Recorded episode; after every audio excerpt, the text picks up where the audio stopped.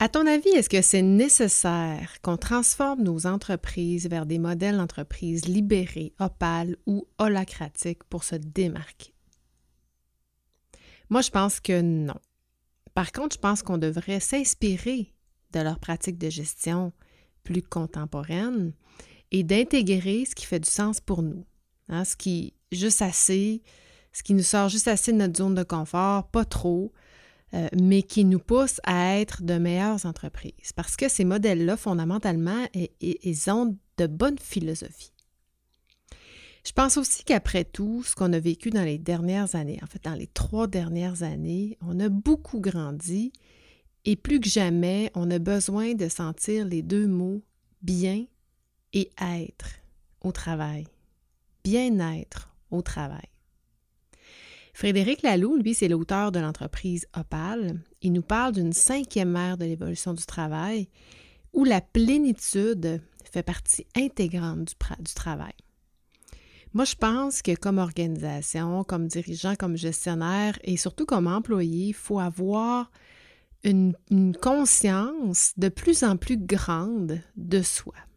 Et je pense que c'est vers là qu'on doit diriger nos entreprises. On doit commencer à y penser et le besoin se fait sentir de plus en plus fort des êtres humains. Moi, je rêve même du jour où on n'aura plus peur de parler de spiritualité. Mais bon, ça, c'est un autre sujet. Aujourd'hui, je vais être un petit peu plus terre à terre, mais j'aimerais ça qu'on garde quand même ça en tête. Aujourd'hui, je te parle de cinq clés pour une culture organisationnelle en santé que j'ai extrait et bien sûr adapté de l'ouvrage de Culture Question. Les auteurs de ce livre-là, en collaboration avec le Center for Leadership and Workplace Performance, ont sondé plusieurs entreprises dans lesquelles ils font des interventions pour comprendre les clés positives, en fait, qui font que les employés apprécient leur culture. Je vais d'ailleurs te partager quelques-unes des statistiques parce qu'ils ont sondé euh, leur, euh, leur, leur, groupe et euh, tu vas voir dans quelques minutes qu'il y a des super de belles statistiques très, très, très parlantes. En attendant, bring me the next shiny new thing. Bienvenue dans mon univers. T'es un acteur, une actrice de changement où tu veux le devenir. T'as plein d'idées, mais tu te fais dire on l'a essayé puis ça marche pas. Tu veux faire les choses autrement et avec bienveillance, alors t'es à la bonne place. Pour faire changement, c'est le podcast sur la transformation personnelle et organisationnelle. Je te partage tous mes trucs, mes outils mes conseils, des exemples concrets de transformation pour que la gestion du changement, ça soit plus une fonction, mais une compétence. Bienvenue dans mon univers. Salut, salut, j'espère que ça va bien. Aujourd'hui, je te parle de culture saine en entreprise. Par contre, si euh, tu n'as pas écouté mon épisode 68, le dernier épisode qui s'intitulait Concentrez-vous sur la culture et non sur le baby-foot, je t'invite à le réécouter parce que dans cet épisode-là, je reviens sur la définition de la culture organisationnelle et je fais un, référentiel en fait avec la culture personnelle. Donc, je t'invite à écouter cet épisode-là si tu ne l'as pas encore fait. Sinon, aujourd'hui, je te présente les cinq clés pour avoir une culture saine dans ton entreprise. La semaine passée, justement, je t'ai laissé avec sur six clés, mais euh, j'ai décidé de les regrouper en cinq parce que je trouvais qu'il y en avait deux qui se ressemblaient beaucoup. Donc, euh, une autre chose que je te disais, c'est ne prends jamais, ne fais jamais de copier-coller de ce que euh, les présentateurs, les formateurs, les animateurs te proposent. Je pense qu'il faut s'inspirer de ce que les gens nous partagent, nous proposent, nous conseillent. Mais il faut vraiment se fier à son instinct et prendre ce qui est bon pour nous. Tout comme je le disais en introduction sur les nouveaux modèles de gestion contemporaine, c'est bon dans la mesure où on s'approprie ce qui est bon pour nous, pas dans la mesure où on copie-colle. Puis c'est ça que je trouve un peu dommage des fois parce que on copie-colle des, pratiques qui ne fitent pas avec les nôtres et euh, on se retrouve dans des cultures organisationnelles qui n'ont pas de... qui nous ressemblent pas. J'en parle aussi ça dans l'épisode précédent, donc euh, J'en parle amplement, je ne veux pas revenir nécessairement là-dessus. Mais tout ça pour dire que je te partage cinq clés. Tu prends ce qui est bon pour toi, mais je t'invite à prendre un papier ou le faire dans ta tête. Mais je t'invite à retenir une action, peu importe ta position, peu importe ta fonction, que tu vas mettre à exécution dès demain matin, quand tu vas arriver au travail. Donc, la première clé pour avoir une culture d'entreprise en santé, c'est de communiquer sa mission, sa vision et ses valeurs. Je te parlais de sondage euh, en introduction. Selon le Center for Leadership and Workplace Performance, on dit que 98 des personnes qui aiment leur travail considèrent également que leur entreprise une mission significative. Souvent, on va mélanger la mission et la vision. Et juste un petit rappel pour qu'on parle des bonnes affaires aujourd'hui. Quand on parle de la mission, c'est déclaré en une phrase. En fait, c'est la déclaration d'une phrase qui décrit la raison pour laquelle votre entreprise, votre organisation existe. Donc, il faut la voir comme une raison d'être, une explication simple de ce qu'on fait. La mission, ça ne change pas, ou très, très peu dans la vie d'une entreprise. En fait, la mission, c'est à savoir quel est le problème pour notre client, Qu'est-ce qu'on cherche à résoudre pour lui? C'est quoi ses frustrations? Pourquoi on fait ça? Hein, c'est notre why aussi. Pourquoi on fabrique des produits ou on livre des services? C'est quoi nos incontournables? C'est quoi qu'on propose d'unique ou de très spécifique? Ça, c'est la raison d'être de l'entreprise. Pourquoi on existe? Pourquoi on fait ça? Ça vient du cœur. La, mission, ça vient du cœur. La vision, elle, c'est notre futur souhait. c'est plus un peu dans nos objectifs. On se voit, c'est, plus évolutif, mais on se voit dans le futur. Ça décrit notre état futur et désirable vers lequel on tend. Il faut la voir comme une étoile polaire, hein, un peu comme les rois mages qui suivent l'étoile. J'aime vraiment beaucoup l'image, en fait. Ça lance un défi, ça donne une direction, puis ça permet d'en décliner une stratégie. Les valeurs organisationnelles, on en a parlé tout à l'heure, les valeurs et la mission doivent être en cohérence. Je ne peux pas avoir des valeurs X puis une mission Y. Il faut que les deux se suivent. C'est comme un tout, en fait. Puis les valeurs d'une organisation appliquent ou cherchent à appliquer les décisions qui vont être prises, qui sont prises, puis les actions qu'on va poser dans notre day-to-day business. Puis les valeurs, c'est les principes fondamentaux qui régissent l'approche envers nos clients, notre approche de travail, les conditions de collaboration entre les collègues, le bien-être des employés, etc. J'ai parlé beaucoup de mon mot quand j'en parle régulièrement. Euh, dans, la, dans l'ouvrage, Luc Audebran, je ne sais plus si c'est lui qui, ou si c'était quelque chose, là, je n'ai pas été validé, mais l'important, c'est euh, ce qui est écrit. Je trouve ça vraiment important dans son ouvrage sur le management responsable, lui, il parle de quatre types de valeurs. Je pense j'en ai déjà parlé dans les épisodes aussi. Il, va nous parler des valeurs épousées. Ça, c'est les valeurs que l'entreprise va mettre de l'avant, va inscrire sur son site web, va mettre sur ses murs, dans ses rapports annuels. C'est souvent des outils marketing. Et si on fait que cet exercice-là pour nos employés, pour euh, être attractif ou pour euh, faire bonne figure devant nos clients, ben on fait une erreur si on s'arrête là. Parce que les valeurs, un deuxième type de valeurs, c'est les valeurs attribuées, qui sont un peu différentes des valeurs épousées parce que les valeurs attribuées, c'est celles que les parties prenantes de l'entreprise nous associent spontanément. Dans mes questionnaires, souvent quand je vais sonder euh, sondage relève, climat, diagnostic, whatever, je vais leur demander quelles sont leurs perceptions des valeurs de l'entreprise. Et même s'ils ont accès au site web, à leur manuel des employés dans lequel les, valeurs sont écrites, ce qu'ils vont me donner comme perception ne sera pas nécessairement ce qui a été partagé par l'entreprise, en fait épousé par l'entreprise. Et là, on va voir les écarts. Et cet écart-là, il est bien important parce que la culture, comme j'expliquais dans, l'épisode précédent, c'est pas quelque chose qui s'écrit, c'est quelque chose qui se vit, ça se voit dans les gestes, ça se voit dans les comportements. Mais c'est la même chose pour les valeurs.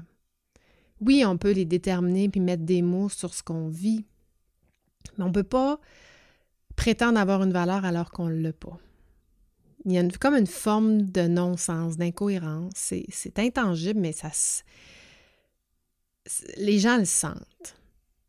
Et comme troisième type de valeur, il y a les partagés. Donc ça, c'est celle que, ben, quand je pose la question, par exemple, si, mettons, euh, j'en ai un, un, mandat, puis l'exemple est, réel, là, euh, euh, le respect, confidentialité, ben, c'était deux valeurs qui étaient épousées et que les employés ont fait ressortir.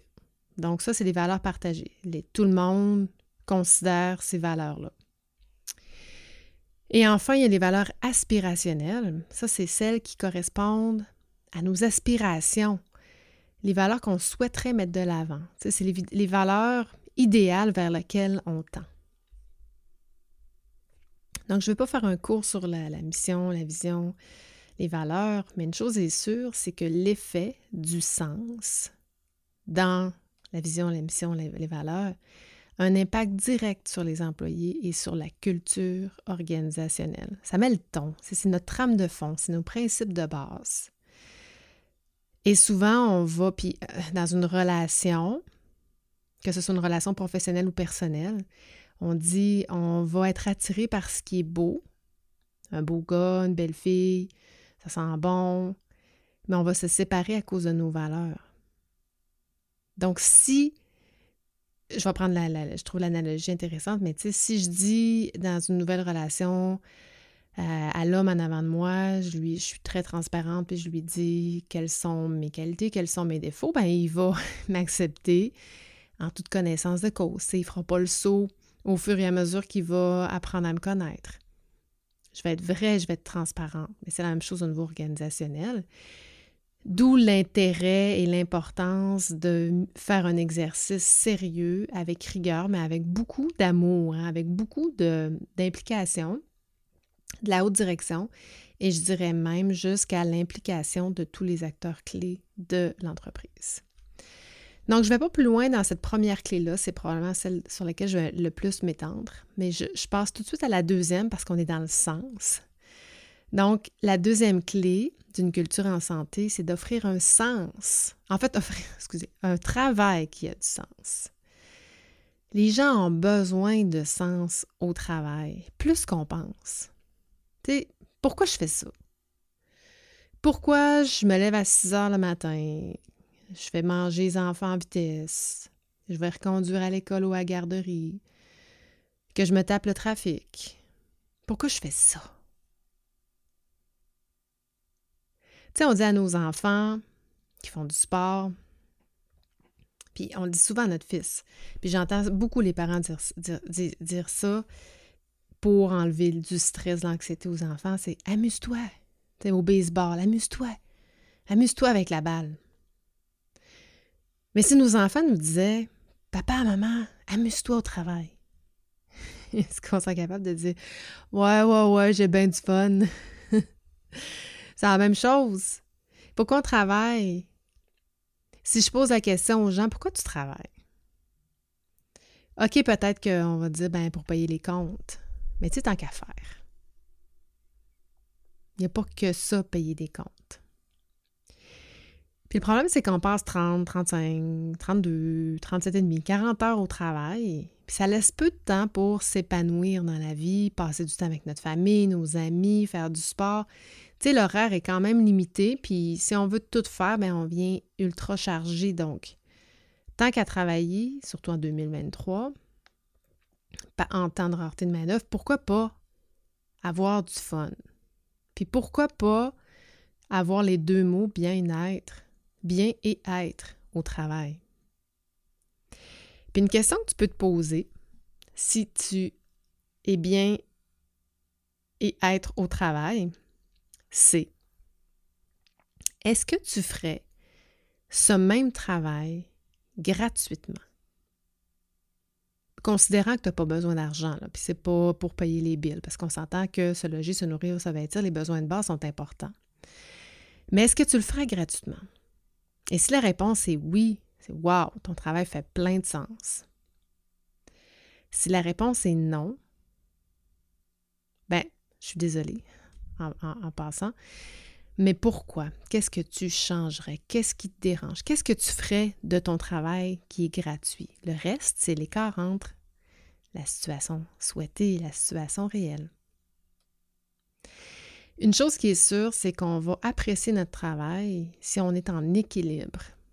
Autant en équilibre entre contrôle, confiance, entre j'ai rien à faire, puis je suis trop dans le jus, entre on va me dire quoi faire, puis en même temps, je vais pouvoir prendre des décisions.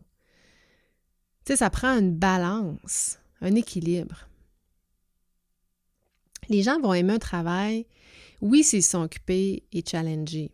Mais à l'inverse, un, environnement où il y a trop de choses à faire pour le temps requis vont lasser et brûler nos ressources. D'autant plus que si les ressources doivent travailler les soirs et fins de semaine, ben en plus, ça leur laisse moins de temps pour donner du temps à leurs amis, à leur famille, à leur santé.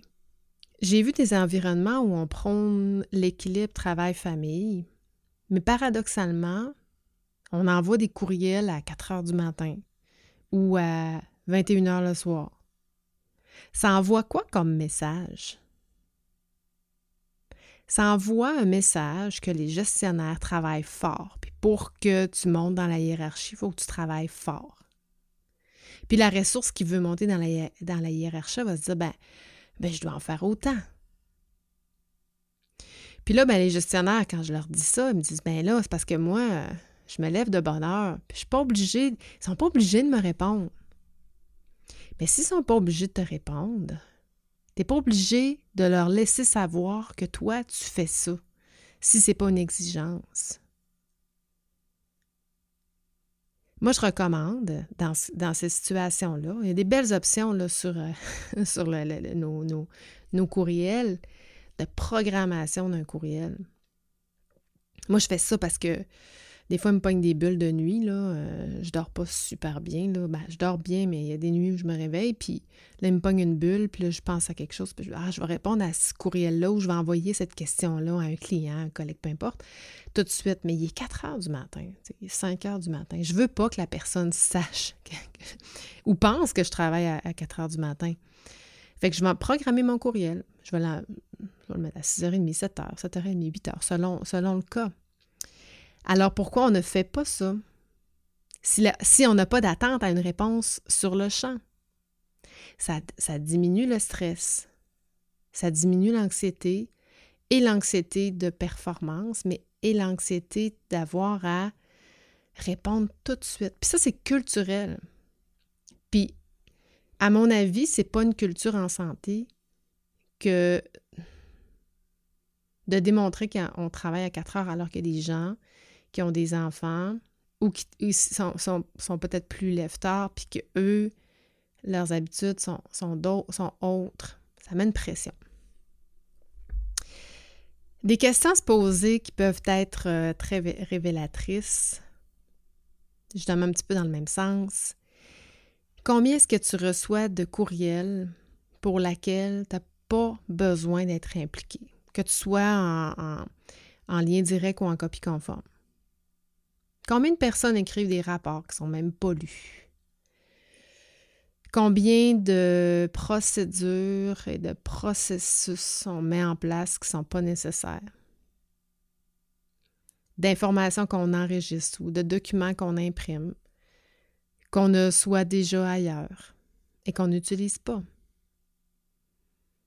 Combien de fois de poser des questions?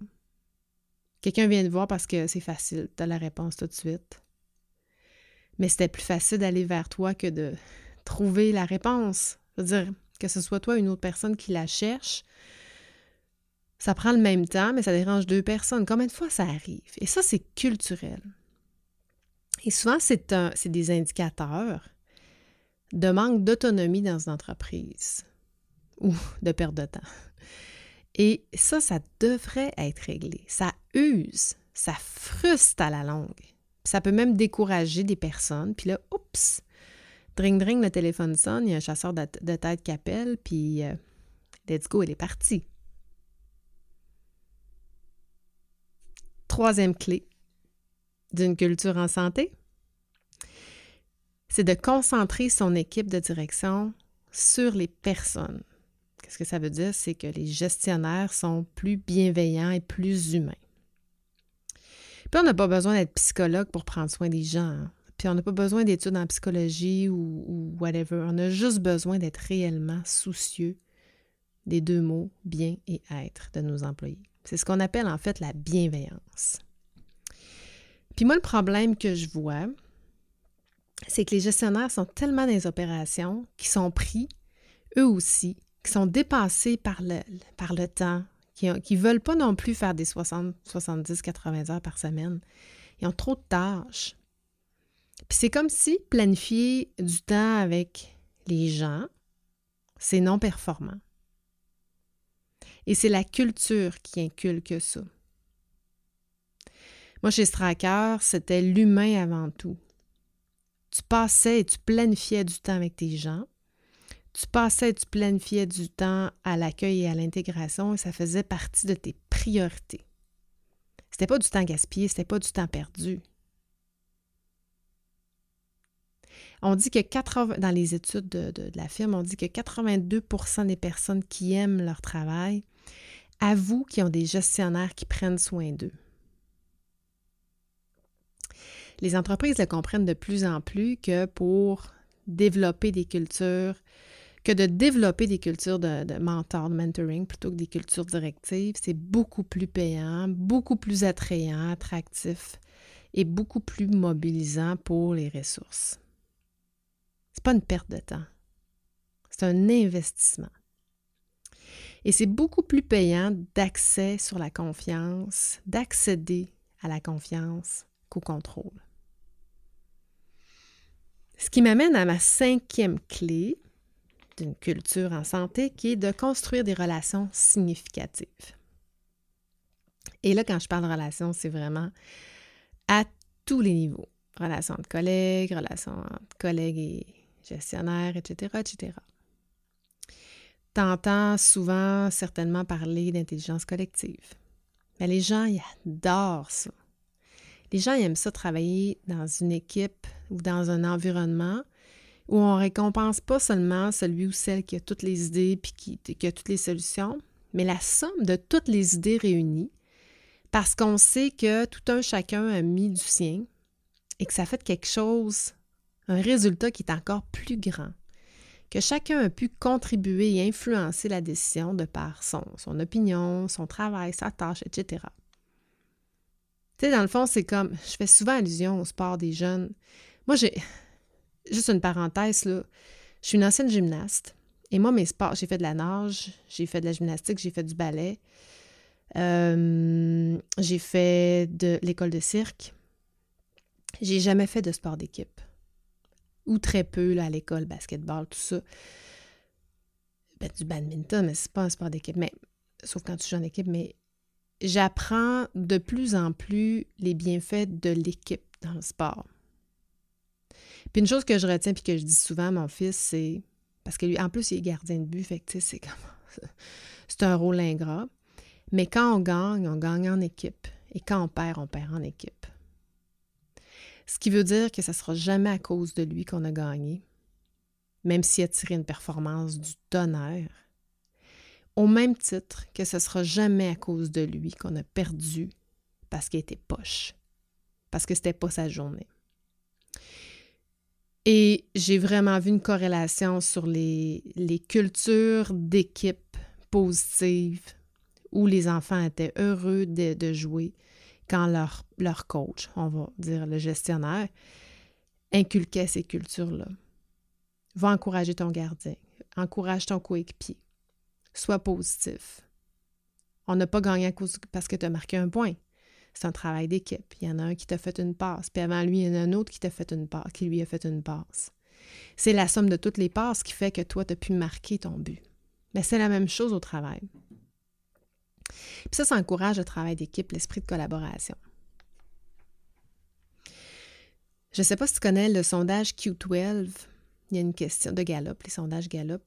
Il y a une question qui dit J'ai une bonne, j'ai un bon ou une bonne amie au travail. Une drôle de question, mais elle est posée de façon euh, très scientifique. Mais pourquoi elle est posée comme ça? C'est que quand les résultats sont négatifs, c'est le signe d'une culture qui n'est pas en santé. Parce qu'un employé qui n'a pas d'amis au travail ou quelqu'un à qui se confier ou à qui parler, il ne peut pas être mobilisé à l'entreprise. Il ne peut pas être bien-être au travail. Tu imagines que tu dois manger à l'écart, que tu n'oses pas aller aux activités sociales parce que euh, ben, tu ne te sens pas intégré dans la culture ou parce que tu as l'impression que tu ne fites pas avec la culture ou avec l'entreprise ou avec tes collègues. Il n'y a, rien de pire que ça. J'en vois, j'en ai un client, une, une, jeune femme, elle mange dans son auto. Elle ne pas. Elle a décidé qu'elle elle, elle aime son travail, mais elle vient faire sa tâche. That's. C'est triste. On ne doit pas laisser un employé, un collègue à l'écart. C'est une question de culture, parce que dans une culture où l'esprit d'équipe est fort, un gestionnaire va jamais laisser un collègue à l'écart. Évidemment, il y a des gens qui sont plus introvertis, puis il y en a qui sont plus extravertis, puis mais c'est ça, c'est la somme de tout ça qui fait que c'est bon. C'est au gestionnaire à s'assurer que l'introverti puisse aussi donner ses opinions puis d'aller le chercher.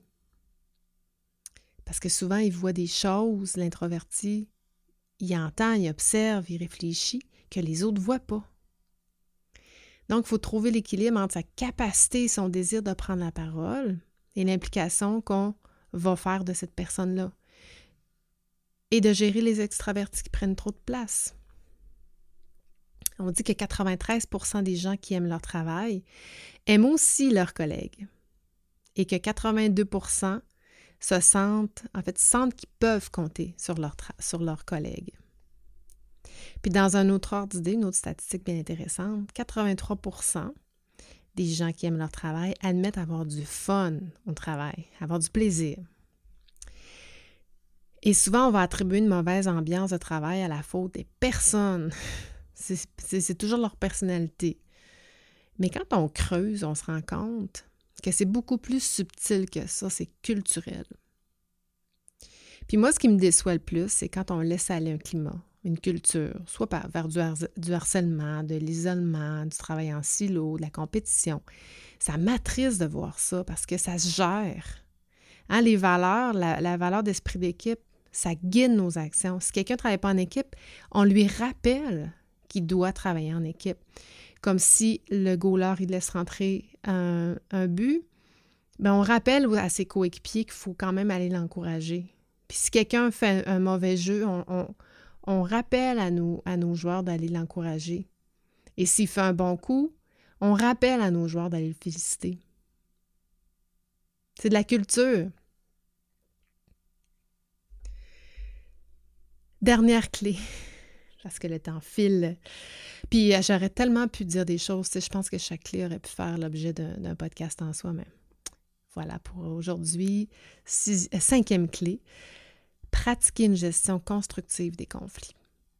Et là, c'est un peu... Euh, c'est-tu le début ou la fin, la gestion des conflits? Moi, je pense que c'est le début et non la fin.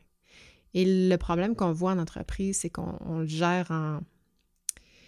On le gère à la fin ou alors qu'il y a eu des conflits. Puis ça pourrait, dans une culture où le conflit n'est pas encouragé, ça pourrait faire en sorte qu'il n'y en a pas de conflit. Si les relations de travail sont malsaines, ça augmente évidemment le risque de conflit. Puis une culture saine, des bonnes pratiques de gestion, ça se travaille en amont. Comment ça se passe chez vous? Puis tu sais, il y a plusieurs scénarios. On laisse traîner les conflits, on s'en occupe pas. Ou encore, on les materne. Maman, maman, Julie, arrête pas de mettre les cheveux. Puis là, maman part, elle va chicaner Julie. c'est ça, c'est la même chose. Est-ce que le gestionnaire va aller chicaner les ressources à chaque fois qu'ils vont tirer les cheveux? troisième scénario, c'est qu'on va, va gérer les conflits à la dure. On a des processus, des procédures, une gradation des sanctions. C'est comme, tu fais quelque chose de grave, tu as une conséquence. Watch out la culture. culture de contrôle. Ou enfin, celle que je préfère évidemment, on responsabilise les employés et on intervient qu'aux besoins. C'est comme responsabiliser ses enfants, de leur enseigner à gérer leurs émotions à travers les conflits qu'ils vivent dans la fratrie ou entre amis, dans la rue, à l'école. Moi, quand j'étais gestionnaire chez Stracker, notamment, là, c'est là où j'ai eu les plus, grosses équipes à gérer. Mais je disais à ma gang, parce qu'une équipe, c'est toujours un renouvellement, une nouvelle personne, que la maturité de l'équipe retombe un peu à chaque fois. Moi, je disais, je veux pas les savoir, vos, vos conflits, je veux que vous les gériez. Je m'attends à ce que vous vous parliez, puis que vous les régliez. Régliez? Qu'ils soient réglés, en fait. Puis en même temps, mais ben, j'en veux pas de conflit. Donc, c'est votre responsabilité de les fixer. Puis moi, je veux pas en entendre parler. Par contre, si ça, ça dégénère, je suis là. Mais honnêtement, je n'en entendais pas parler. Est-ce que c'est parce qu'il n'y en avait pas? Je ne sais même pas. En tout cas, j'ose croire que c'est parce que les gens étaient dans une culture où le travail d'équipe était mis de l'avant, puis on devait collaborer. Même si on n'a pas choisi ce collègue ou cette collègue-là, on doit faire avec, puis on doit apprendre à l'aimer et à l'apprécier. That's it. En contrepartie, je disais aussi, je prends pour acquis que si tu ne me parles pas, c'est qu'il n'y a rien. Moi, je veux pas commencer à jouer, y a-tu quelque chose, y a-tu pas quelque chose, puis là, interpréter, spéculer, blablabla. Bla, bla. Mais à l'inverse, si je te dis rien, il y a rien. Parce que je m'engage à te dire les choses au fur et à mesure qu'elles se présentent. Si tu fais des erreurs, si tu as un mauvais comportement, mauvaise attitude, je vais te le dire. Si je te dis rien, il n'y a rien. Donc, tout va bien. Puis ça, ça a vraiment rendu mes équipes matures très rapidement parce que ça les forçait à se parler puis à se respecter. Donc, c'est un peu ça l'aboutissement des cinq clés. Si tu expliques la raison d'être, la valeur, les valeurs souhaitées, si ce que tu expliques, ce que tu fais, ce que tu demandes fait du sens, si tu es bienveillant envers ton équipe, tes collègues, tes patrons, puis que ça fait partie des valeurs de la culture organisationnelle, si les relations sont harmonieuses, les conflits sont gérés avant qu'ils arrivent, à la source ou à la source, advenant le cas où il y en a, parce que je veux dire, on, vit, euh, on est des humains quand même. Mais ça, ça contribue grandement à avoir une culture en santé. Puis dans les modèles de gestion contemporains, puis je vais terminer là-dessus, ces modèles-là axent sur trois principaux ingrédients. Puis tu vas voir qu'on n'est pas loin des cinq clés. La première, c'est l'auto-organisation. La deuxième, c'est la collaboration. Et la troisième, c'est l'agilité. Parce que les gens, ce qu'ils veulent, c'est se dépasser, c'est qu'on leur fasse confiance. C'est des grands garçons, c'est des grandes filles. Puis l'autonomie, l'initiative, la prise de décision, c'est une question de culture. Puis une culture où on cherche des coupables, ça va tuer l'initiative. On va avoir peur, en fait, de faire des erreurs. On va, se déresponsabiliser quand on va en faire. On va mettre ça sur le dos d'un collègue parce qu'on ne voudra pas que ça passe sur le nôtre. On ne voudra pas prendre des décisions, même des petites décisions, parce qu'on ne veut pas se tromper, on ne veut pas se faire taper ses doigts. Et ça, c'est culturel. Et quand les, quand les gestionnaires me disent que leur équipe ne prenne pas d'initiative, c'est la première question que je pose. Qu'est-ce qui se passe dans ton entreprise quand il y a des erreurs? Et comment sont reçus les commentaires ou les suggestions des employés? Puis je te jure que les réponses en disent souvent très, très long et qu'il y a beaucoup de constats qui se, qui se font sur l'initiative avec ces deux seules questions. Mais tiens, à l'inverse, une culture de laisser aller de l'erreur, par exemple, ça peut amener à la non-performance puis à la frustration. Moi, je me rappelle ma première job en, RH, une employée m'avait dit, ah, on parlait d'une employée, je ne sais plus dans quel contexte, m'avait dit, mais ah, tu sais, peu importe ici ce qu'on fait, il arrive jamais rien, personne qui se fait mettre à la porte. ça m'avait rassurée d'une part parce que je me disais, ben, au moins, j'ai pas peur de perdre ma job. Mais d'un autre côté, ça, je trouvais ça plate parce que, si tu si t'impliquais, si, si si tu mettais les efforts, ben ça risquait de ne pas être reconnu, puis ça, ça me décevait en fait. Puis tout ça, c'est une question. Puis en fait, là, c'était même pas. Euh, c'était même pas le cas, mais c'était la culture perçue. C'est comme ça qu'on décrivait la culture. Fait que tout ça pour dire que c'est une question d'équilibre, de reconnaître les situations, puis d'avoir la volonté de les faire évoluer. Puis encore une fois, quand on est dans une situation où notre culture est malsaine et on veut comprendre pourquoi elle est malsaine, parce qu'on veut se transformer pour faire mieux, pour changer, ben on doit se questionner. Puis j'ai un super sondage sur la culture organisationnelle, puis je l'ai peaufiné encore dernièrement, justement, avec mes dernières lectures, que je vais partager dans le cadre de ma formation, en fait, ma masterclass euh, sur toutes les stratégies pour bâtir un questionnaire puissant en contexte de sondage ou de diagnostic organisationnel, ce que je donne le 24 mars prochain de 10h à midi, heure du Québec. Et quand on diagnostique notre, structure, nos rôles, responsabilités, nos climats, nos compétences, il faut passer par le questionnement. C'est de ça, c'est de ça que je vais parler le 24 mars prochain en te présentant c'est quoi les objectifs d'un bon questionnement, d'un bon questionnaire, l'utilité d'un bon questionnaire, les avantages, les inconvénients, puis les types de questions que tu peux utiliser et quand. Puis sérieusement, juste sur les types de questions, moi, j'ai tellement fait de recherches là-dessus, puis je trouvais pas grand-chose. Juste ce petit bout-là m'aurait tellement été utile. Puis sérieusement, j'ai, je, pense que ça va être très, très euh, payant pour les gens qui vont, qui vont y assister. je suis sûre que ça va être excessivement, juste ce petit bout-là, très, très apprécié pour faire sauver du temps, mais avoir des questions qui sont payantes, en fait. Donc, je te rappelle, tu peux t'inscrire 24 mars. C'est gratuit. Tu vas trouver les liens dans les notes d'épisode. je vois le temps passer. Je pensais que ça allait être un épisode court finalement. Je pense que c'est un de mes épisodes les plus longs en, solo. Euh, je soufflé. Je ne sais pas pourquoi. J'ai plus de misère à respirer aujourd'hui. Je ne sais pas pourquoi. J'aimerais t'entendre sur euh, cet épisode. Qu'est-ce qui t'a fait résonner? Parce que je sais que les exemples que je t'ai donnés, je les ai vécus en entreprise, puis je sais que ça frustre, puis ça fait vivre beaucoup d'émotions. Puis je sais aussi là-dedans qu'il y a des exemples aussi que tu m'as partagés, puis euh, je suis certaine que ça va faire résonner aussi. Donc, euh, d'entrée de jeu, je t'ai invité à prendre une action à la suite de cet épisode. Ben, J'aimerais ça t'entendre, que tu m'écrives, que tu que tu le mettes en commentaire, mais c'est quoi l'action que tu vas prendre à la suite de cet épisode-là? La semaine prochaine, je te parle de surprises. En fait, je vais te dire d'éviter les surprises. Bizarrement. En plus, c'est ma fête, fait que je te dis pas de surprise. Euh, la semaine prochaine, c'est ma fête. Euh, je vais t'expliquer tout ça la semaine prochaine. J'ai bien hâte, bien hâte, bien hâte. Ça fait plusieurs semaines que je repousse ce sujet d'épisode-là, mais j'ai vraiment hâte de, de, le partager. Donc, euh, sur ça, je te dis belle semaine et on se voit sur la surprise. Ciao, ciao.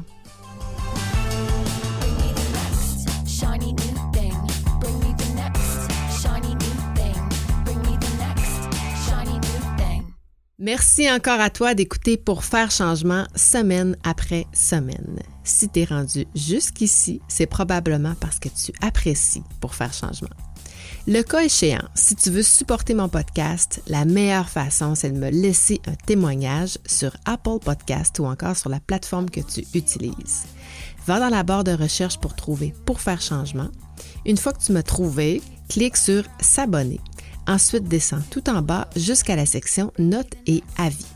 À partir de là, ben, si tu mon podcast, laisse-moi 5 étoiles et rédige-moi un avis. Dis-moi pourquoi tu écoutes le podcast puis comment ça a un impact pour toi. Un gros merci d'avance d'avoir pris le temps. C'est grâce à toi que je continue à enregistrer tous mes épisodes semaine après semaine. Bring me the next shiny new thing. Bienvenue dans mon univers.